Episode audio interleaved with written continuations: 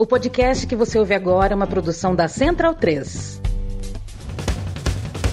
Começa agora pela Central 3, o programa para quem sabe que o futebol é muito, muito mais do que apenas um jogo. Está no ar o podcast da Trivela.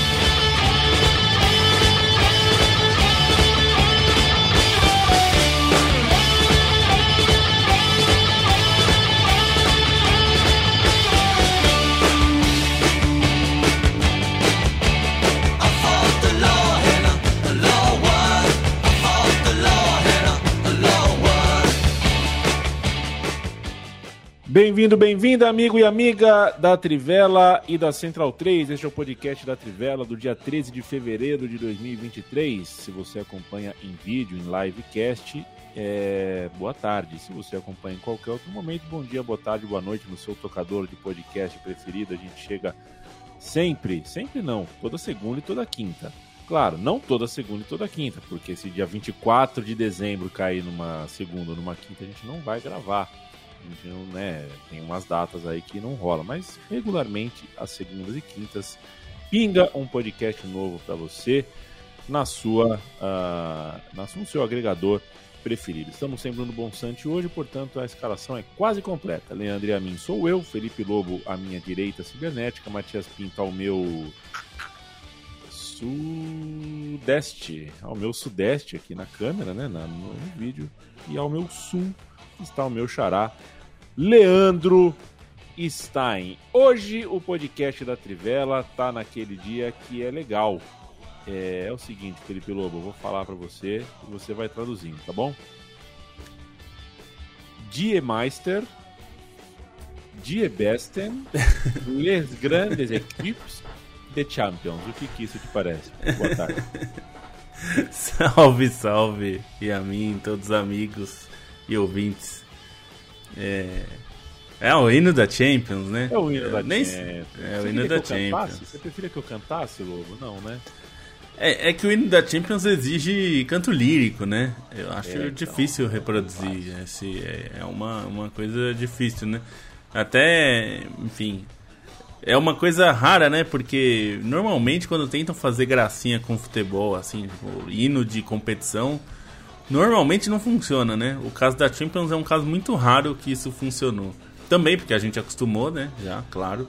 Mas é, lá atrás isso foi muito pensado, né? Eu já, a gente até fez uma matéria disso uma vez sobre o hino da Champions, como foi muito pensado. Porque tentaram fazer da Libertadores, a Série A italiana é, inventou um hino, mas fica sempre uma coisa meio patética, né? Fica uma coisa meio é, as pessoas tocam só por obrigação, mas não é uma coisa né, que emociona. É, o Matias Pinto, boa tarde para você, Mati. Boa é, tarde. O hino da Libertadores, é, o hino da Libertadores, para você é tum, tururum, tum, tum, tum, ou bum, bururum, bururum, o barulhinho do baixo? Acho que é a segunda opção, mas não, não é pegou também, né? A, a eu lembro quando a, a Fox começou com a com, com as transmissões no Brasil, né, em 2012, quando deu aquele embrólio todo, né, é, eles tocavam é, a, a Ode e Alegria do Beethoven, né, que não tem nada a ver com o continente é. americano. Acho que casaria mais, sei lá, Violeta Parra, talvez. Ficaria interessante. Leandro Stein, você toparia a volta da música dos gols da Fox em todos os canais da ESPN? É, ao custo de todos os gols na Rede Globo voltarem a tocar os hinos dos clubes e não uma música genérica? Boa tarde. Boa tarde. Acho que é um custo até que, por serem duas coisas que a gente acostumou, poderia acontecer, né? Embora a música da Fox fosse muito chata e repetitiva, inclusive em outros esportes que de vez em quando eles passavam e incluíam a música, né? Então, não era uma coisa legal, mas tocar o hino dos clubes depois do, dos gols era legal, exceto quando era aquela musiquinha genérica que eles colocavam, né? Que era um... Que era é. bem chatinho quando era, era genérico o hino do clube, eles não tinham realmente. Sabe uma coisa, Landstein, que é, no Mundial de Clubes de 2022, nos Emirados Árabes, o alto-falante do estádio, né?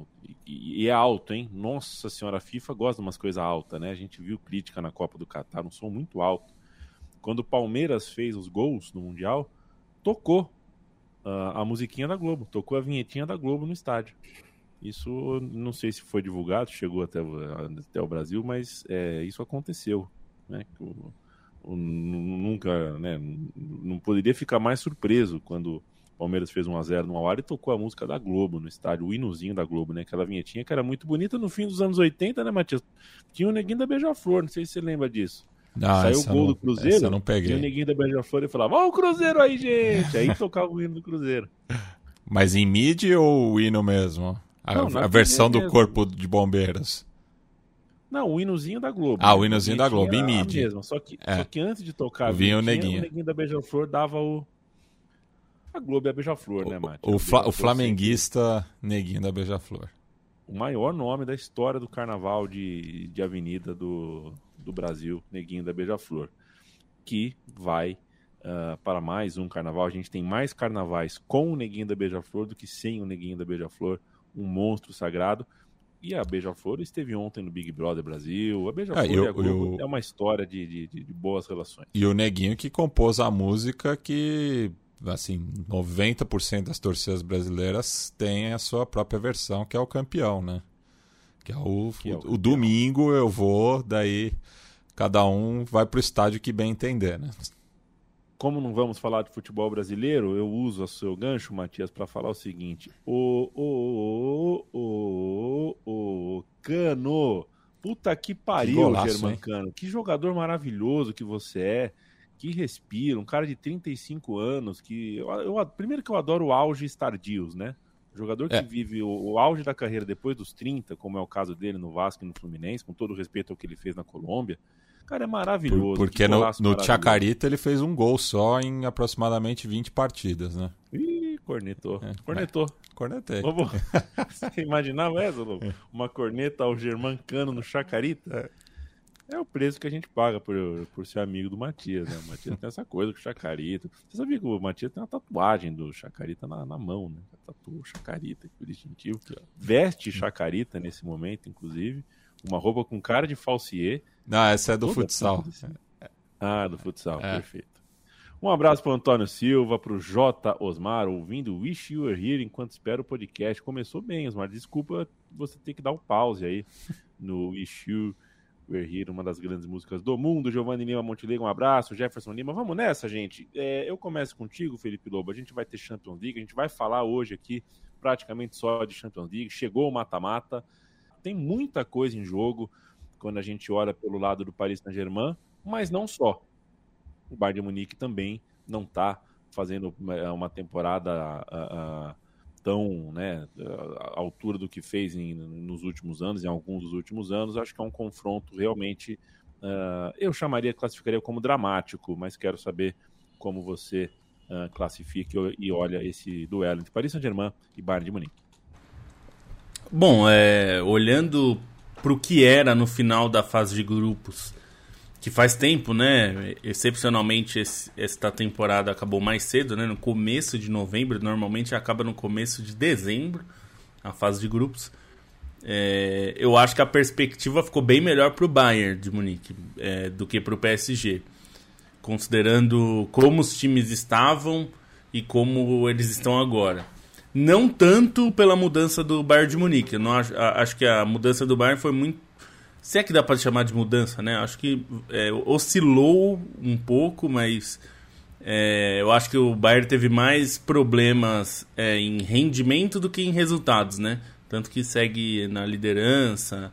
é, até teve alguns resultados, alguns tropeços, mas não foi nada muito catastrófico, né? Acho que no caso do PSG é, tem mais preocupações, é, não só por lesões, né? A gente tem que lembrar que o, o Mbappé, embora hoje tenha treinado, né? Até foi notícia nos sites franceses, nos jornais franceses, que o Mbappé treinou. O jogo é amanhã, mas é, quem acompanha diz que é, é improvável que ele jogue ou que jogue em con- condições plenas. Então, se ele entrar em campo, vai ser com algum nível de sacrifício e ele não vai estar plenamente recuperado, né? O que já é, traz algum problema também. É, e além disso, também estão dizendo que o Messi é dúvida. É, embora ele vá jogar, provavelmente, muito possivelmente vai jogar, mas que ele não também não tem condições plenas. Né? Ele até foi poupado, ele, ele é, não jogou por opção no fim de semana. E você tem o Neymar, é, que não só não está vivendo um bom momento tecnicamente, como existe um. É, como dá para chamar isso? Um desconforto, que os caras gostam de falar disso para lesão, né? Mas existe um desconforto que não é de lesão, é de clima mesmo. É, eu acho que até alma, a imprensa. Né? O Neymar é. tem um a alma do Neymar tem um desconforto nesse é, tempo, espaço e, do planeta e, Terra. E, né? e, Existe... e, quem paga são os outros, né? Porque o Kipambé teve que botar panos quentes, né? Com os torcedores que viajaram a Mônaco na última rodada da Ligue 1. É, então, eu acho que tem um peso grande no momento do, do, do PSG. As duas derrotas, é, primeiro contra o maior rival, né, o, Marseille na Copa da França. Por mais que a Copa da França não seja a competição mais importante, aliás, é a terceira mais importante né, para o PSG, mas perder do Marseille fora de casa e, e, perder merecidamente, né? Não é que perdeu, né? Porque o adversário deu sorte, não, não, perdeu bem perdido. É, e depois perder em seguida do Mônaco, que não é exatamente um rival, mas é um time que é, causa ali, tem, é um time que fica na parte de cima da tabela, então é um, um concorrente de alguma forma, né? É, incomoda, né? Incomoda. É, e eu acho que tem esse, esse desconforto que existe.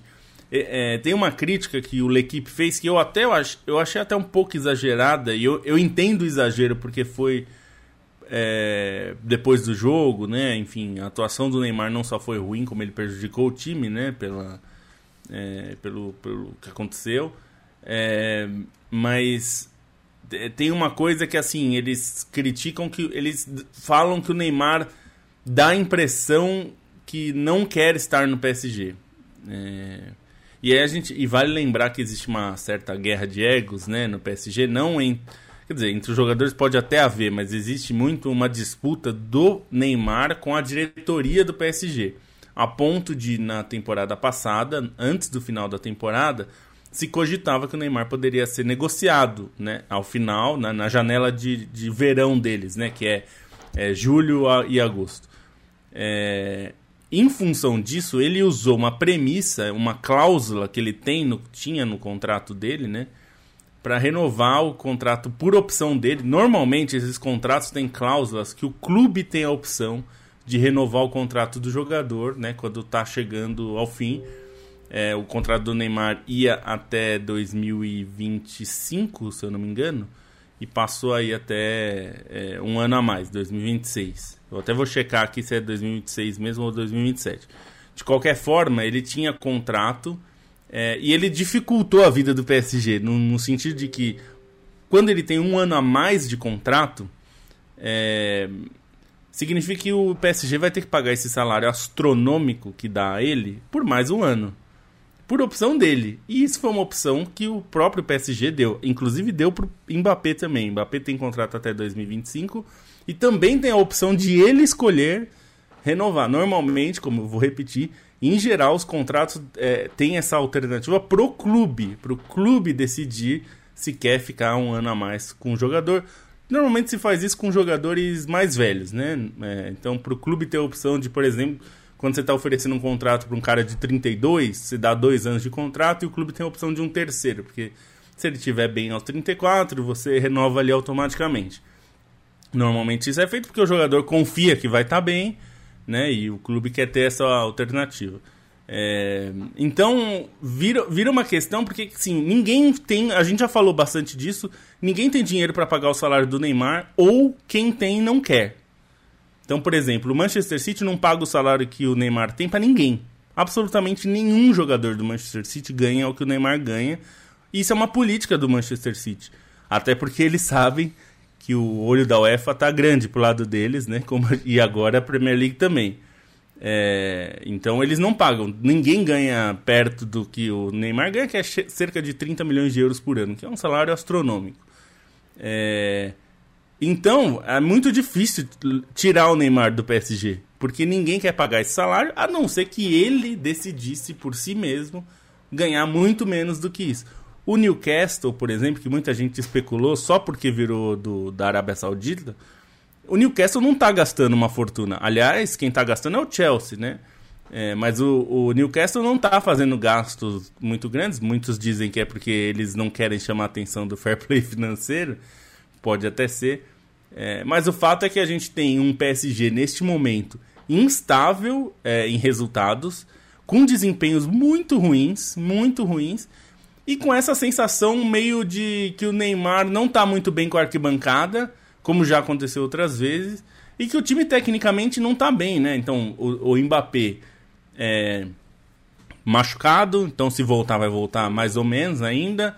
É, tem o Messi, que também não voltou ainda 100%, embora ele tenha mais capacidade de decisão, tenha sido jogador desde o fim da Copa, né? Desde a retomada da Copa, o que mais decide é, para o PSG, que mais joga bem pelo PSG. Mas é um time que está 0% confiável, né? O time tem sofrido no campeonato francês para todos os adversários, tá? mesmo os que eles têm ganhado, tem ganhado com alguma margem de sofrimento. Então, acho que pensando nisso, o, P o Bayern eu acho que não mudou tanto, mas o PSG mudou e mudou para pior. O Paris Saint-Germain e o Bayern, então, estão tão bem descritos, né, Leandro Stein, pelo nosso glorioso Felipe Lobo, que inclusive citou citou Newcastle, e eu abro um parênteses, é que a gente não vai falar, o Manchester City não joga essa semana, né? Achei muito feio o papel do, do Pepe Guardiola é, ele precisa ficar na frente do público e falar, e as perguntas vão ser feitas, ele tem que responder, mas existem formas e formas de se responder, e eu achei que ele escolheu a forma mais cínica, a forma que pode deixar ele com a barra limpa com o patrão hoje, mas para a história, eu acho que ele tomou a pior decisão possível para daqui 10, 15, 20 anos, quando a gente for olhar. Não esperava isso do Guardiola, esperava isso de muitos outros técnicos. Do Guardiola, uh, tenho me desencantado. Mas uh, alguma consideração a mais a fazer sobre Bayern de Munique ou Landstein especificamente, principalmente? Não sei se você também tem um olhar para dar para esse caso do, do Neymar, que é um caso clássico que a gente já tem alertado há tanto tempo, de que o dinheiro desses superclubes causam esse tipo de situação, né? É como se uh, como é que os melhores jogadores do mundo não cabem nos times do mundo, né? é uma doideira, porque você tem esses super salários, enfim, como é que você vê uh, esse confronto entre Paris Saint-Germain e Bayern? É, do, no caso do Paris Saint-Germain, uma coisa que me pega muito é a maneira como a Copa do Mundo impactou nos ânimos internos, né? Até pensando em comportamento de jogadores, em comprometimento de um time que, assim, a princípio começou muito bem a temporada, né? Eu via o PSG com é, certas expectativas no início da temporada pela maneira como o time começou a se portar, mas logo é, a, as dificuldades se tornaram constantes, né? E, e essa volta após Copa do Mundo se mostra bastante problemática para tentar é, encontrar um coletivo que funcione. São relatos de conflitos internos, relatos, enfim, de bate-boca é, nos vestiários e um time que não se mostra funcional com um treinador perdido e com um elenco desequilibrado, né? Então, é, obviamente que pela qualidade dos jogadores à disposição, o PSG tem condições de, de tentar reverter esse rumo. Mas é um time que, no momento, parece não só estagnado, mas até ladeira abaixo por esse desempenho, né? O jogo contra o Mônaco, não fosse o Donnarumma, o estrago teria sido maior. Então, é, é um time que realmente está um pouco perdido nesse trabalho e o Bayern, ao menos, tem se recuperado, né? Pensando que a, essa volta de temporada não começou tão bem com os excessos de empates. É, o time tem alguns problemas sensíveis de lesão e, e, perdeu a forma que tinha antes da Copa do Mundo, né? Também tem um, é, um impacto da Copa, principalmente a, a jogadores da Alemanha que é, publicamente admitiram que sentiram eliminação, né? O caso do Kimmich, principalmente, é, falou como se abalou por essa eliminação na Copa do Mundo, mas por esse, é, esse costume do Bayern de Munique competindo em alto nível e até as próprias possibilidades de encaixe do elenco, né? Mesmo considerando é, novas peças que chegaram no mercado de transferências que que foi bem feito e, e, sem muitos gastos pelo Bayern de Munique, né, dentro das, das oportunidades de mercado, como a gente bem falou, o time conseguiu buscar novas peças, é um Bayern de Munique que se sugere mais preparado e menos turbulento para esse momento, ainda que também não seja o, um momento mais estável nos corredores do Bayern de Munique, né? Considerando a maneira como a entrevista do Neuer foi recebida, é, considerando, enfim, a, a, a, visão sobre o, o Julian Nagelsmann, que muitas vezes se dá que não é um treinador que é, vive é, seu momento mais mais tranquilo no clube, né? Tem, tem questionamentos, nunca nunca viveu um momento tão tranquilo assim, mas tem seus questionamentos. Então é o Bayern de Munique que também não, não é relativa, não é totalmente tranquilo em, em relação ao momento, mas que parece mais estável e que tem um histórico mais favorável para conseguir encarar um, PSG com desfalques tão é, sensíveis, né? Então, nesse sentido, acredito que o Bayern de Munique acaba partindo um passo à frente e até em relação à mudança ao que se vivia antes da Copa do Mundo, né? Essa é uma temporada que vale a gente reforçar que é muito atípica, que os clubes tiveram uma quebra de padrão muito grande por conta da Copa do Mundo e que a gente vê as influências, né? É uma temporada também, acho que relativamente aberta, porque é, esses superclubes não estão necessariamente jogando essa bola toda para chegar então referendados na, na fase final da Champions. É uma talvez um mata-mata da Champions mais aberto dos últimos anos, exatamente por não ter um time tão claramente favorito, né? O time de melhor futebol entre os sobreviventes é o Napoli e, e ainda vai precisar conciliar essa reta final da Série A. Então tem essa abertura muito grande, tem todo esse impacto e no caso de Bayern e PSG tem essas arestas para parar em relação ao que viveram durante e após a Copa do Mundo. Ficaremos de olho então em Bayern de Munique contra Paris Saint-Germain e eu não sei se quer falar alguma coisa desse jogo, Mate, mas uh, se não, a gente já pode tocar a ficha aqui. A gente tem, por exemplo, na próxima, né, nessa próxima rodada, eu assisti no fim de semana no jogo do Milan com o Milan consecutivos, acho que três consecutivas, e tinha um jogo em casa contra o Torino. É o tipo de jogo que você tem que ganhar para começar a endireitar as coisas para chegar na Champions League com alguma saúde. Uma Copa dos Campeões que chega agora, de fato, a gente está com as coisas né, mais ou menos aberta, porque não tem nenhum time realmente sobrando, gastando a bola, é, isso pode ser um alento para o Milan, mas aí o Milan passa a ser também parte dessa lista de times que chega com um viés de baixa. Vai enfrentar um Tottenham que também tem a sua, né, a sua, o seu próprio drama, a sua própria fase difícil. É, eu não sei, né? Eu não sei se, se se passou o trem do Harry Kane na, na hora de. Eu não sei, eu não consigo, eu não consigo enxergar uma unidade nesse time do Tottenham já há algum tempo. Um time pronto, né? E acho que de alguma forma pode passar justamente pelo capitão, pelo líder, que em alguns momentos é, mas em alguns momentos parece que já foi, mas continua lá. Não é um jogo de fase prognóstico, Matias. Milan e Tottenham, que tal para você? É, o meu filho tá bem empolgado aí com o retorno da, da Champions League e ficou me perguntando, né, do, dos confrontos, quem que achava favorito para passar em cada um.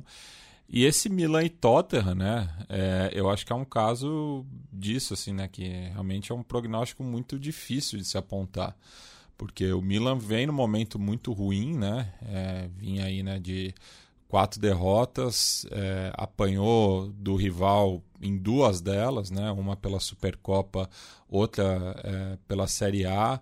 É um time que tem poucas coisas do, do, do, título da Série A do ano passado, né? As coisas não estão funcionando em, em Milão, é, no lado rossoneiro e enfim praticamente se despediu né da, da disputa do título né e, e hoje também né se a Inter não ganhar é, fica também mais difícil ainda né o Napoli abriu uma grande vantagem enquanto que o Tottenham também assim é, é, é um time que no papel parece bem melhor do que na prática é, mas disputa né uma liga é, bem mais difícil do que a Série A então, talvez eu acho que por conta desse lastro aí, né, da, da Premier League, o Tottenham possa é, ser considerado minimamente favorito contra o Milan, né? E, enfim, tem, eu acho que tem peças melhores do que a, a do elenco italiano, né? Então, e, mas é, é um jogo que depende muito do, do momento do Kane, né? É, acho que o Tottenham tem uma dependência muito grande do Kane, então tem que ver como que o, o, o seu capitão, como você bem mencionou, é, vai estar tá para essa partida.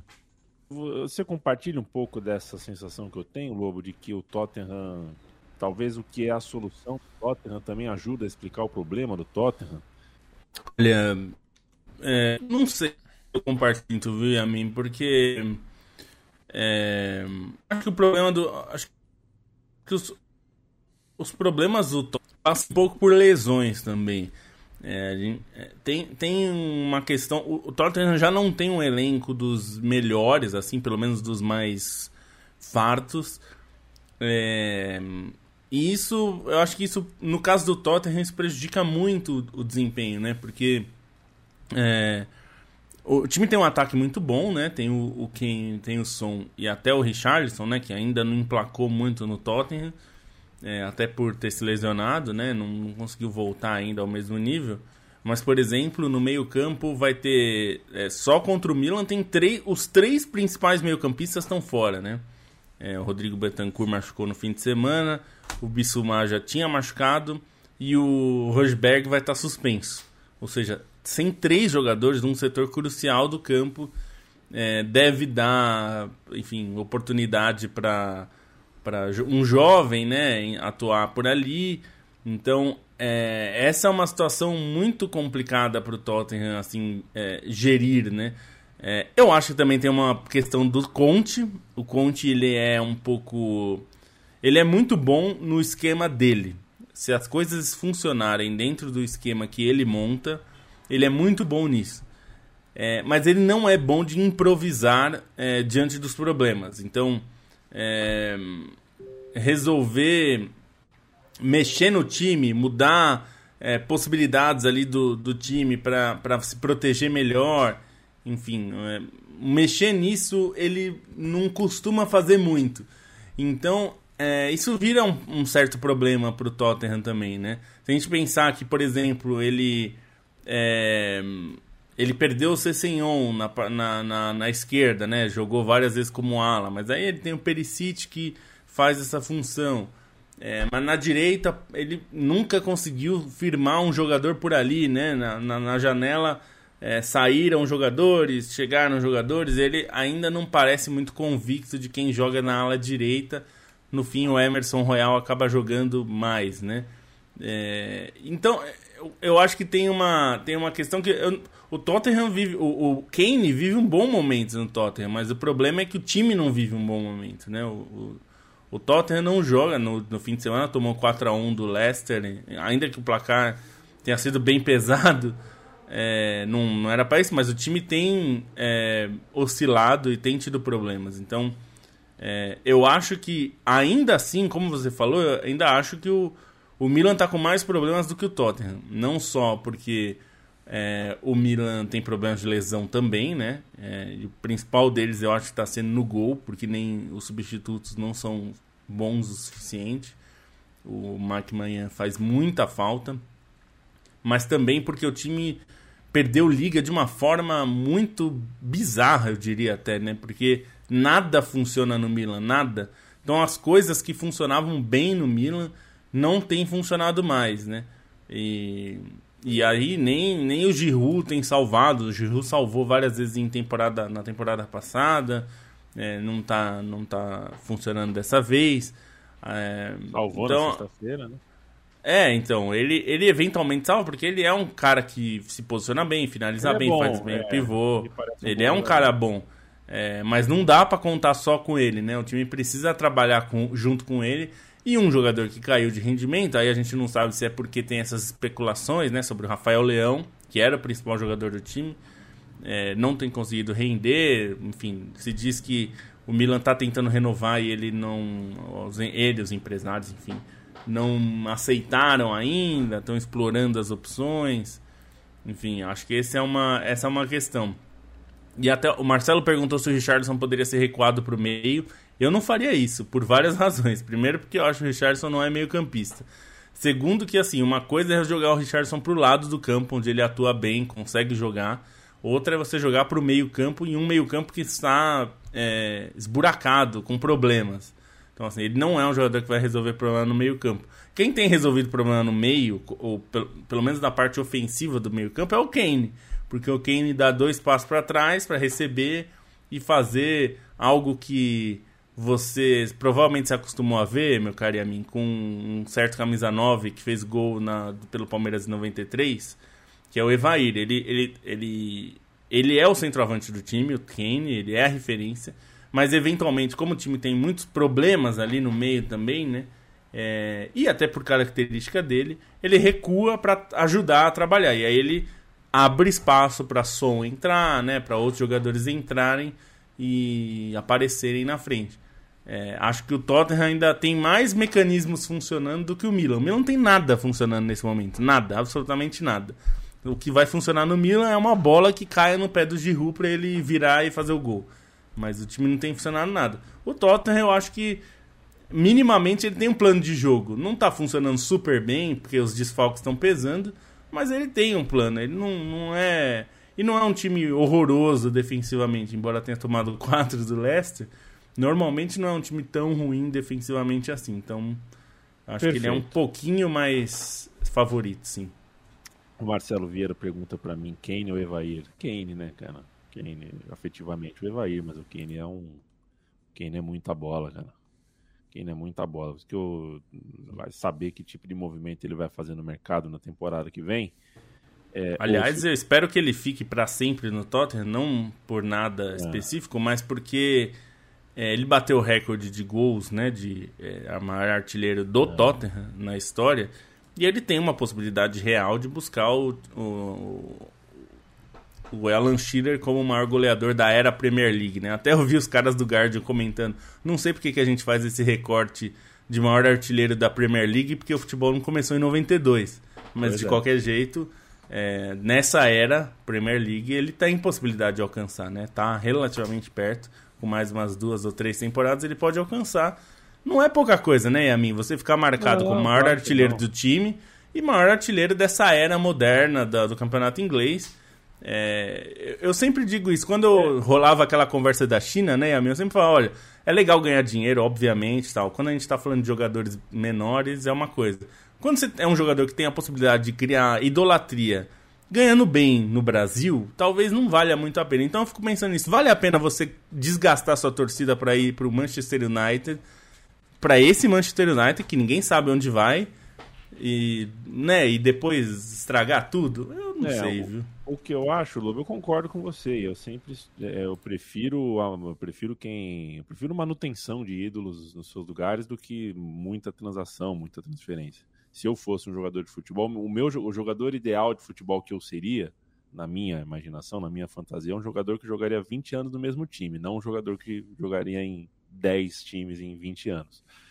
Mas eu também acho que sendo o Kane, cara, capitão da seleção, sabe? Ele virou uma pessoa, um jogador muito grande para a Inglaterra.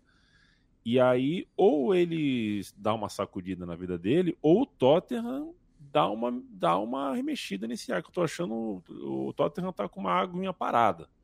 Tá uma parada, né? com, com estádio novo, com orçamento tá grande, eu acho que tá na hora do Tottenham, uh, sabe, se, se for pro Kane continuar, continuar com o som, eu não sei, eu acho que o, o Tottenham precisa realmente de um redesenho, até porque tem jogadores jovens ali, tudo bem que podem ser valorizados, talvez no futuro a gente tenha um outro Tottenham, mas o Tottenham de hoje eu acho que é um Tottenham que tende a saturar essa ideia de, de né, pô, você tem um jogador do tamanho do Kane, é, não é fácil você ter um cara desse manter esse cara satisfeito com um time que dá poucas respostas. Vamos ver se dá uma resposta contra o Milan.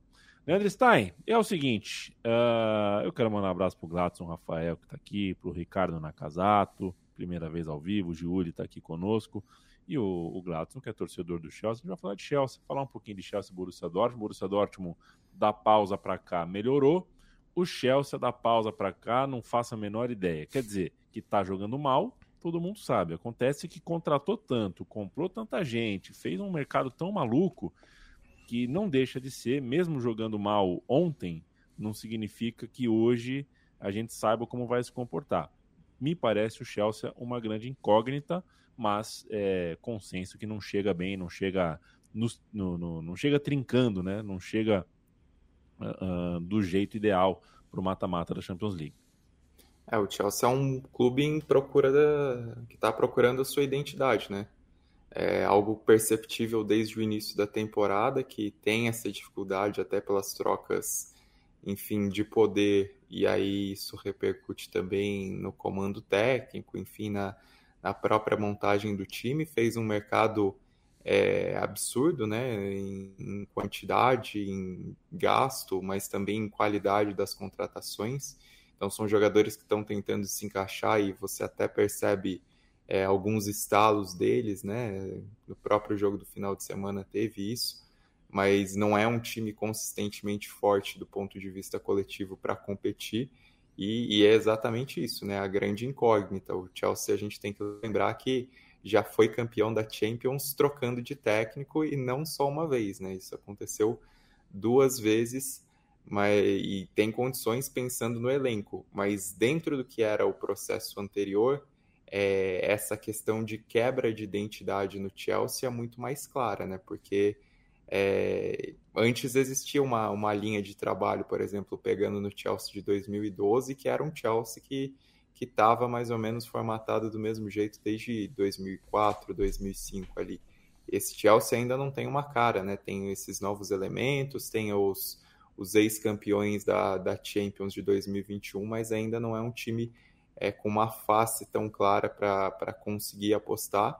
E o Borussia Dortmund, mesmo sem jogar tão bem nos últimos jogos, vem numa sequência muito boa é, vem crescendo na temporada, o que é positivo, e é um Borussia Dortmund que, que é interessante, assim, pensando em relação ao período pré-Copa, que, uh, enfim, é um time que ganhou opções principalmente em relação ao banco de reservas, né? É, jogadores para entrar na partida e mudar no segundo tempo. Isso tem ajudado bastante essa sequência recente do Borussia Dortmund que sofre em alguns momentos, que tem seus problemas defensivos como de praxe, mas é um time que tem conseguido emendar resultados de forma mais consistente, tem inclusive voltado ao páreo da Bundesliga com mais força, né? Pensando é, em condições de título, essa, essa consistência do, das últimas semanas é importante para o Borussia Dortmund pensar em título no campeonato alemão e na Champions também pode fazer a diferença em relação a, a estágio de trabalho, né? O Champion, ó, o Borussia Dortmund nessa Champions parece que tem uma, uma, uma forma mais delineada do que necessariamente o Chelsea, embora no papel claramente o Chelsea tenha mais opções para mudar o jogo e mais qualidade em si. Esse momento influencia a favor do Borussia Dortmund. Ficaremos de olho, então. Uh, é, tá legal, né? Está realmente são confrontos que não, não não tá dando para cravar nada, não. São confrontos bem, bem, bem abertos. É, sempre mandar abraço para o nosso amigo irmão Paulo Júnior, que diz que a, o termo em aberto é o pior possível no jornalismo. Primeiro, porque não existe em fechado. Portanto, não pode ter o em aberto. E de fato é feio para chuchu, né? O confronto está em aberto. Eu acho, eu acho péssimo. Até porque dá para a gente falar, o confronto está aberto pode só cortar o Indefinido. Indefinido. Você sabe, eu já contei essa história aqui, né, Lobo? Eu, mais menino, eu vi a TV falar resultado parcial, aqui 1x0 pro Santos, resultado parcial, e eu não sabia o que era um resultado parcial. E eu inventei um significado na minha própria cabeça, assim, eu não lembro mais qual era o significado que eu inventei, mas tinha isso. Aí eu no meu joguinho de botão, no quintal, tinha um tipo de vitória que era vitória parcial, foi uma vitória parcial. Palavras, palavras. Aliás, tá, tá muito gostoso aqui. A, passei a tarde olhando placar véia pro nosso próximo meu time de botão. É, como mudou, viu, cara? Como mudou a vida. Inclusive tá aberto aqui, ó, março de 1990, Matias Pinto. É, Bernardo mete bronca. Fui sacaneado no São Paulo. Você sabia disso? Não sabia. É. Que ele saiu pela porta dos fundos. Saiu puto. Eu era tratado como se fosse um inimigo do clube. Se matarem alguém no São Paulo, ninguém ficará sabendo, ele falou. Ô, louco. Essa eu achei, eu achei um pouco mais pesada. é um pouco mais pesado. É primeira Mas, gestão Aidar, né? Primeira gestão Aidar, que fez de é. tudo para ser uh, impedido no clube. Na primeira, na primeira vez ele tentou, não conseguiu sofrer impeachment, mas voltou como presidente no novo século e foi finalmente empichado. Que é Fez tudo para ser preso também, né? É, preso também, tudo mais. É, mas, no, mas, no clube é. ninguém considera que é que, né, gente faz bobagem no clube e ninguém, ninguém liga lá. O clube, os diretores é. não ligam. O São Paulo que foi vice-campeão mundial nesse fim de semana de basquete após perder para o oh. Tenerife. Pô, mas Matheus, mas foi mais de 20 pontos. Não, mas foi roubado. O, o, terceiro período que foi o divisor de águas foi um, um roubo impressionante. Pô. O jogo tava parelho. Né? O jogo tava parelho. O Matias, o Matias ele, ele não gosta de arbitragens no basquete, eu já percebi. No futebol é um lorde. futebol é um lorde. No basquete, Nossa. mas é. Ele pega no pé de qualquer juiz de basquete. É uma coisa assim que eu já entendi. Mas, mas tudo bem. Gostava só é, do tava... Pachecão.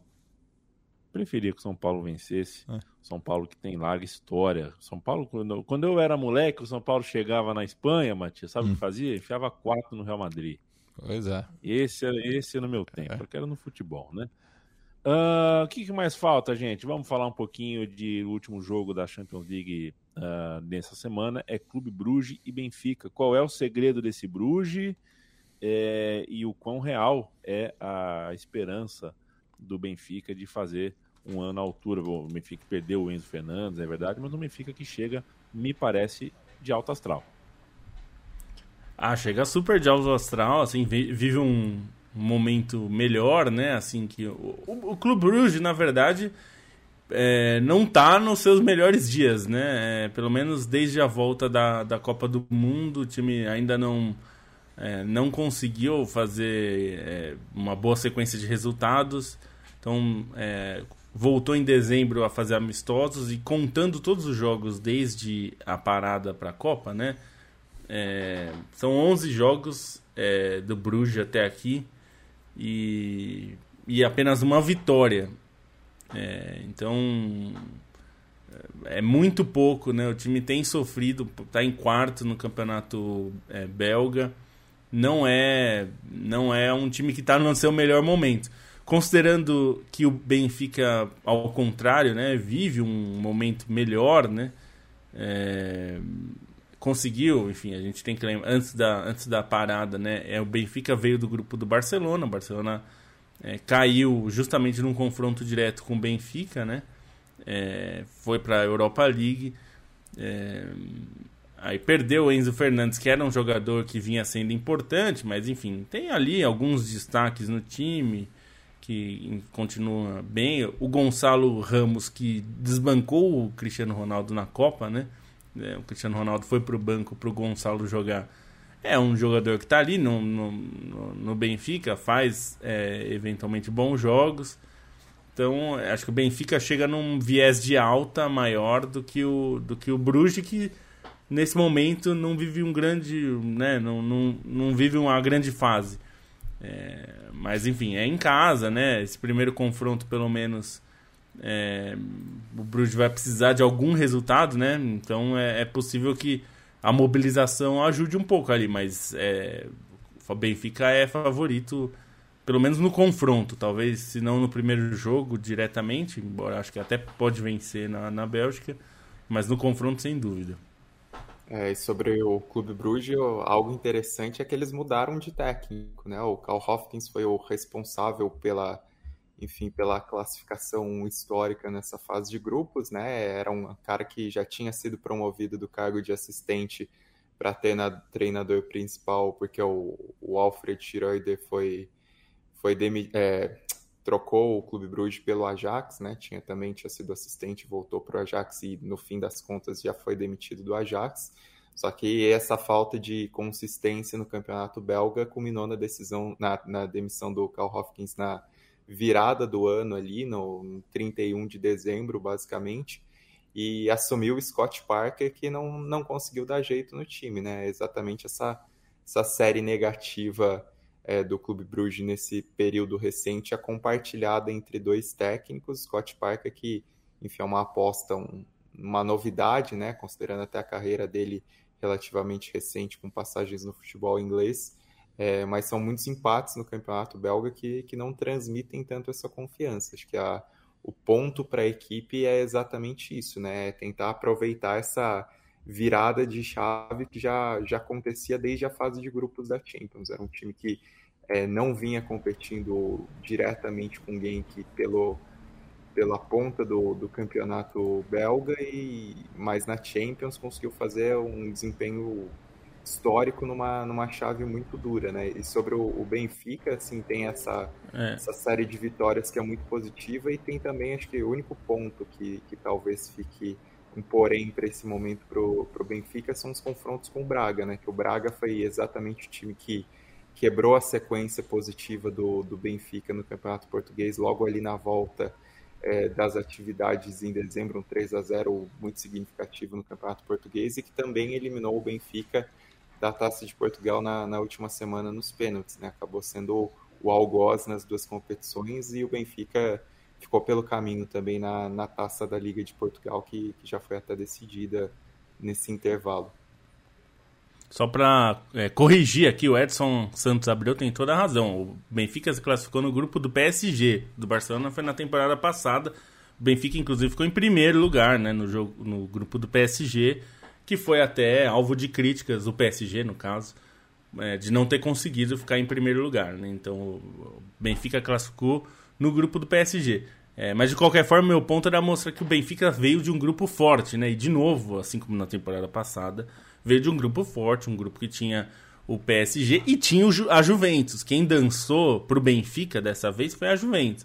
A Juventus vai pra, foi para a Liga Europa sem conseguir passar da fase de grupos. Então, quer dizer, a, a, o Benfica está acostumando aí, já, já é um habitual participante das oitavas de final da Champions, não é novidade, mas é, times de camisa têm caído para o Benfica na fase de grupos. Então, é, é um time que é, é forte e é, é, costumeiro nessa fase. Acho difícil para o Bruges por causa disso também. Né? É um time em melhor fase e é melhor é, no geral também. Com quantos anos você descobriu que Bruges é bruxa, Lobo? Ah, eu já sabia. É o... Se fala disso, né? No, no... Ah, com quantos anos? Ah, não sei. Eu trabalho na Trivela já faz um tempo. Ah, ah faz tempo. Já. É, então. Quem me falou disso lá quando, é, quando ainda era editor da, da, da Trivela, mas enfim, mas era o. É, tinha. Se falava disso do, das descrições do clube, foi o Leonardo Bertozzi, quando ele era editor. Perfeito. Mas isso. mas não era uma. não foi uma novidade. Se bobear no L-Foot, já devia ter alguma tradução lá, pode chamando o Brude de Pode ser, pode ser, porque eles é. traduziam tudo, né? O, tinha o Stugarda, né? tinha o Bordels. Qual vai ser o seu time na Copa Jorge Campos, ô Felipe Novo? É, o meu time é o Schalke é, 04x4, porque é novelas, né? São só nomes então, de novelas, né? Quatro, é, é tudo, o tema é novela dessa vez. Então é. O meu time é o. É, pra fazer homenagem ao 4x4, a novela 4x4, uhum. vai ser Schalke 04x4. Que teve participação do Renato Gaúcho.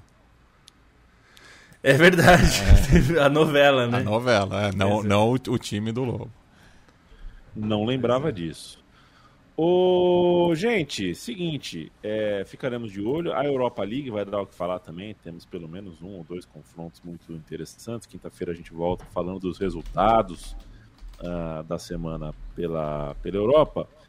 E aqui nesse nosso continente, né, Mate, a gente terminou nesse último domingo com o Campeonato Sul-Americano Sub-20, na minha opinião, o melhor em muitos anos. É, o Brasil não vencia há 12 anos, o que significa seis edições.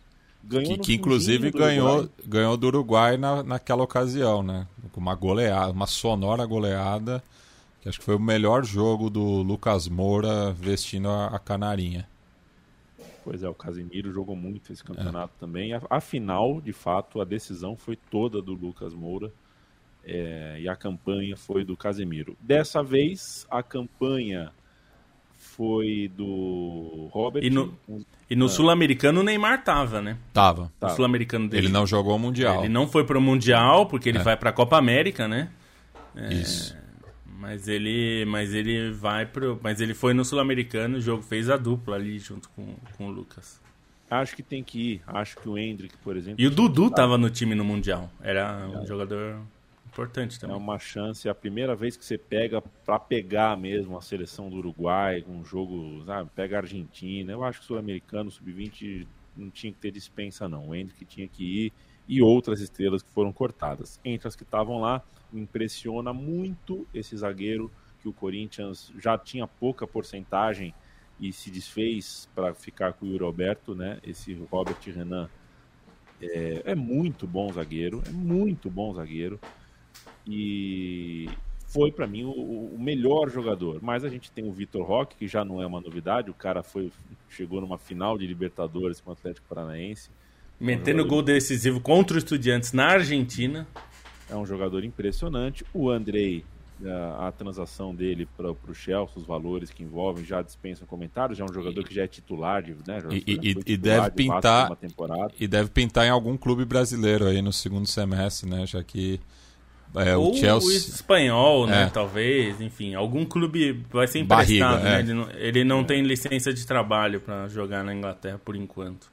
Embora com esse com essa ah, o título do, do, do Sul-Americano pode ajudar, mas quando ele for para o Mundial Sub-20, aí isso conta a favor e aí ele certamente vai ganhar a licença de trabalho. Só que o Mundial é só no segundo semestre, né? E algum outro olhar para o Sul-Americano, Mate?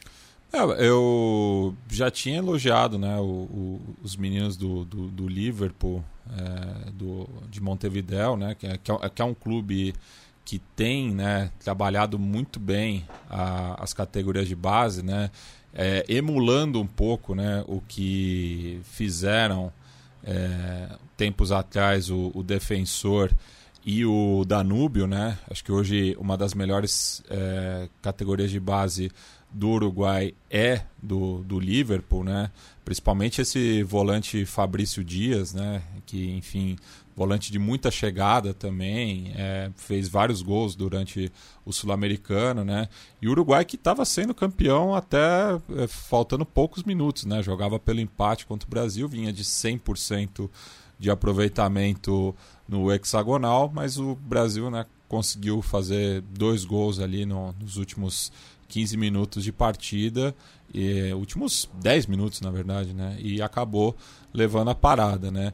O, esse jogo que foi realizado no estádio Nemesio Camacho, mais conhecido como El Campín, em Bogotá, e já que a gente está na Colômbia, né? Aproveitar para falar que o Milionários, né? Que é um dos clubes que costuma mandar seus jogos nesse estádio, foi visitar o Deportes Tolima em Ibagué e o Daniel Catânio, né, ex-jogador do Tolima, atualmente no Mijos, acabou sendo agredido antes do jogo por um torcedor do Tolima, já que ele foi apontado por muitos como um dos responsáveis por uma perda recente de título é, da equipe é, Vinotinto.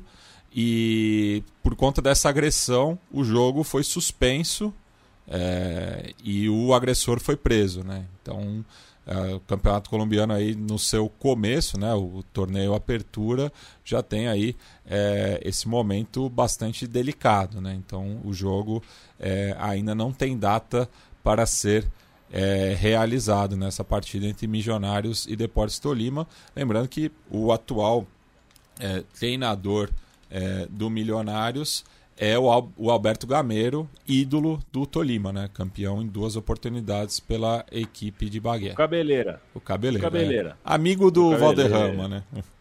É, treinador, treinador Cabeleira. O Cabeleira da Colônia, o pessoal vai lembrar.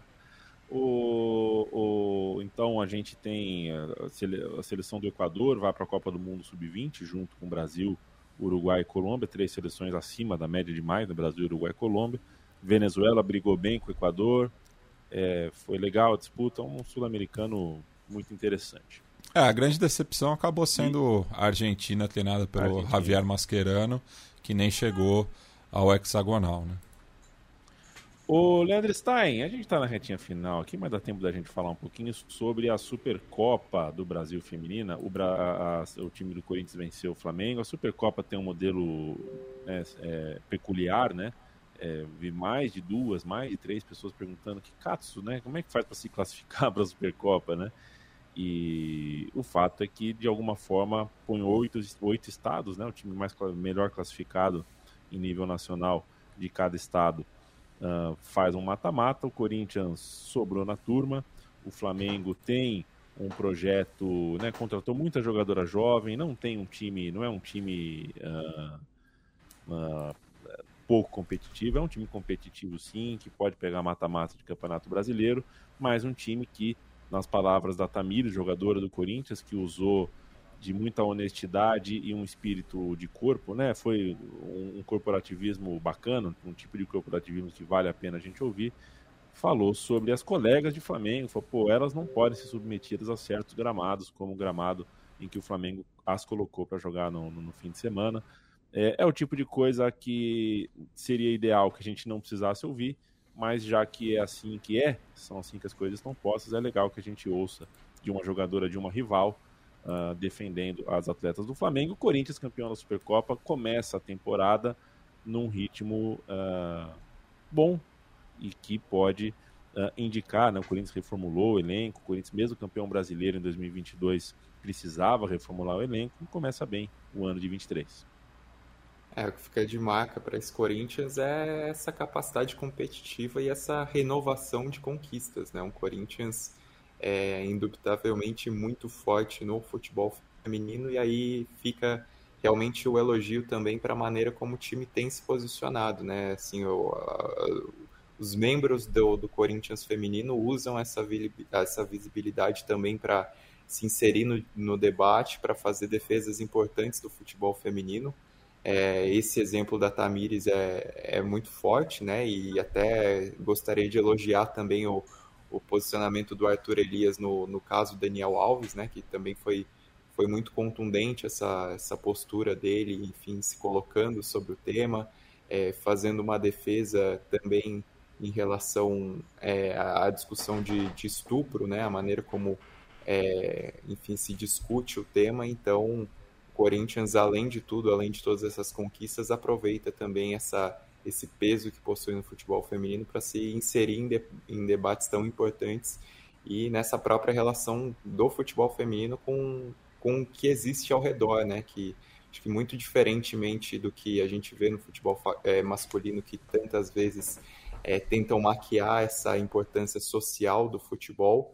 Futebol feminino, até por ser um espaço de luta para ter a afirmação que, que tem, é, as jogadoras, os, as treinadoras, enfim, quem faz parte é, tem essa consciência política e social e, e, e, se aproveita muito bem disso. Então, fica também os parabéns a, aos membros do Corinthians nesse sentido. A gente vai embora, terminando o podcast da Trivela de hoje. Um abraço para o Gabriel Cunha, que pergunta: Zeco ou Mandzukic? Hum, boa pergunta. O Mandzukic jogava, sabia jogar fora da. Mandzukic mais completo mas para hora H, para ganhar o jogo, Zeco. Não sei se, se me, fui, me fiz claro. Gabriel Constantino, um abraço. Rafael Brito, um abraço. Noedir Zanquete, valeu, boa tarde para você, boa noite. Ram Pablo, valeu demais. Vitor Roque, o Hendrick, eu acho o Hendrick mais promissor. Ele é um pouquinho mais jovem. Então a gente tem que ver, né, nessa idade aí, qualquer seis meses, um ano de experiência conta muito. Eu acho o Hendrick um pouco melhor, mas o Vitor Roque é, e o Atlético Paranaense já adotou também a conversa de que vai vender, né? Tem que vender, vai vender, estamos aberto, abriu as portas e só está esperando a proposta boa mesmo. Um abraço para o Bob Marley, que está aqui sempre com a gente, Expedito Neto. Felipe Lobo, beijo até quinta-feira, Real Madrid campeão do mundo, que surpresa. É, pois é, né? Que surpresa. É, acho que vale aqui citar a coluna do, do Rodrigo Capello no Globo hoje, falou sobre o orçamento, é, ele pegou os dados do orçamento do Al Hilal e o Al Hilal fatura quase um bilhão de reais, né, em reais, por ano. É, pelo menos faturou nesse último ciclo é, financeiro, né, que acabou em julho de 2022. É, que é o ciclo lá também é, é, nesse de meio de ano até meio de ano, né? Então isso significa na prática que ele tem um orçamento muito similar ao do Flamengo e um pouco maior que o do Palmeiras. É, então acho que é para dar um pouco a dimensão do que é. Quando a gente está falando hoje do futebol mundial, a gente está falando de clubes que faturam nesse patamar, né? É, clubes ricos de outros continentes que não a Europa e a América do Sul, é, eles entram para disputar com esse patamar de grana, né? Então, é, acho que é algo para a gente ter na cabeça quando a gente vira os confrontos dos sul-americanos contra é, equipes de outros continentes. Claro que não era o caso, por exemplo, do Mazembe, não é? O Mazembe não entra nisso, mas quando a gente está falando de Al Hilal, é um time muito rico. Isso valeria é, para, enfim, alguns outros clubes também, mesmo outros que faturam um pouco menos, mas que são bastante ricos, principalmente na Ásia, que é uma disputa bem forte em termos financeiros, mas também na CONCACAF, né? É, ainda, ainda que o Seattle Sounders por ser uma liga muito controlada como a MLS, não tem um faturamento dessa magnitude. É... Mas no caso do, do é, dos times mexicanos, é um faturamento bastante alto. Então, só para a gente ter isso na cabeça, quando a gente fica com essa coisa de vexame e tal, talvez a gente tenha que começar a olhar para o nosso próprio futebol e entender que é, a gente está é, disputando com gente graúda em outros sentidos. Então, até quinta-feira. Até hoje eu vi uma entrevista com o Paulo Vinícius Coelho no famoso Tomando Uma com o pessoal do Futeboteco lá. O PVC falou que o PVC é um dos otimistas em relação a uma liga nacional no Brasil que faça o Brasil ter no futuro é, uma liga top 3 do mundo, uma das três ligas mais valiosas do mundo. Eu espero estar tá vivo para ver. Eu espero estar tá vivo mesmo para ver. Matias Pinto, é, o Ministério Público na Argentina tá que tá, hein? Já tá denunciando o River Plate porque achou que teve superlotação na inauguração da nova, do novo setor. Já tá de olho de butuca na terceira bandeja da bomboneira, quer fechar, quer, acha que é muito perigoso.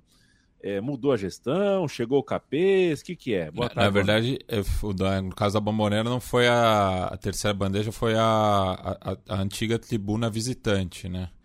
É, até porque a, a, local ali não, não vão mexer, né? Porque vão comprar uma briga grande. É, mas é, é isso, né? É, tem, tem já esse papo de que tem rolado superlotação na bomboneira. Ontem as imagens no novo Monumental de Núñez, né? Ampliado, agora o maior estádio é, da América do Sul.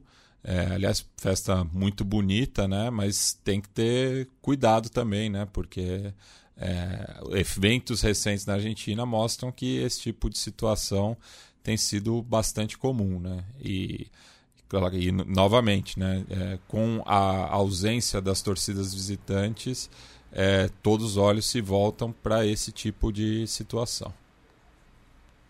E um exemplo que dá para reformar o estádio que é antigo e longe, é. né? Do, tinha é, pista de atletismo. Não precisa derrubar tudo para fazer não. um estádio quadradinho igual os da Europa, né? Tá lindo, de fato, o Monumental de Nunes está lindo. Leandro Stein, é o Bensky atrás? Você trocou os pôsteres? O que que é? É, é o Banks. Não, na verdade eu tô gravando na sala aqui, que eu tive alguns ah, problemas, então eu só mudei você... de cômodo, na verdade. Você tem não... um Banksy na tua sala, mano? Você é... é, é digamos que é um um AliExpress da vida, né? É, o Banksy uhum. não liga muito pra autoria, né? É. Então... Leandro Stein, és um monstro, querido. Boa noite para você.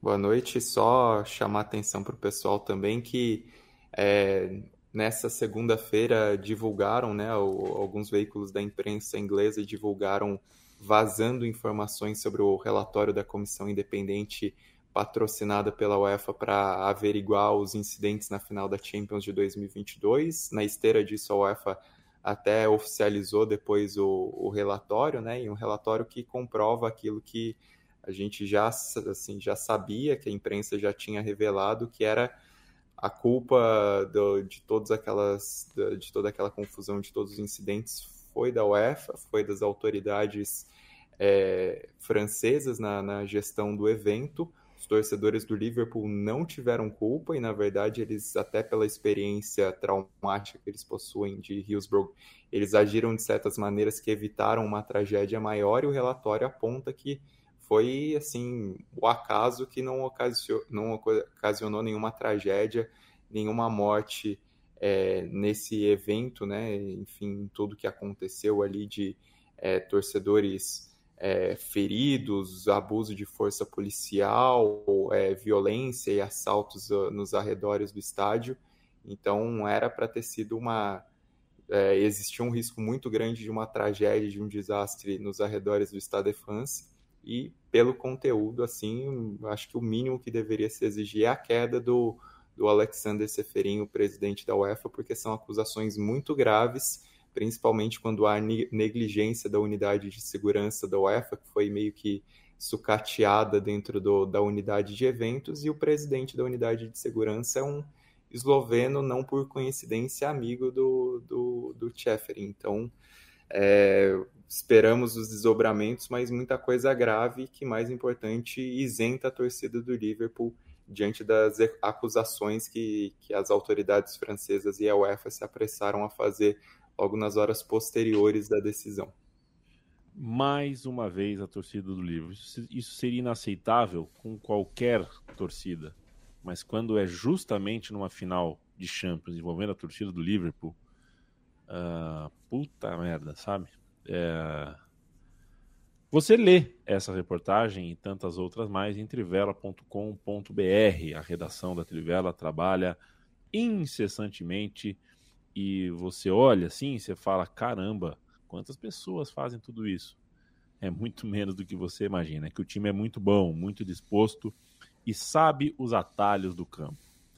Timaço, o da Trivela, e você entra em trivela.com.br para acompanhar diariamente em texto. De segunda e de quinta você tem também em voz com o podcast da Trivela. Visite a nossa cozinha também em central3.com.br e em apoia.se barra central3. A gente volta quinta-feira, se Deus quiser, e ele há de querer.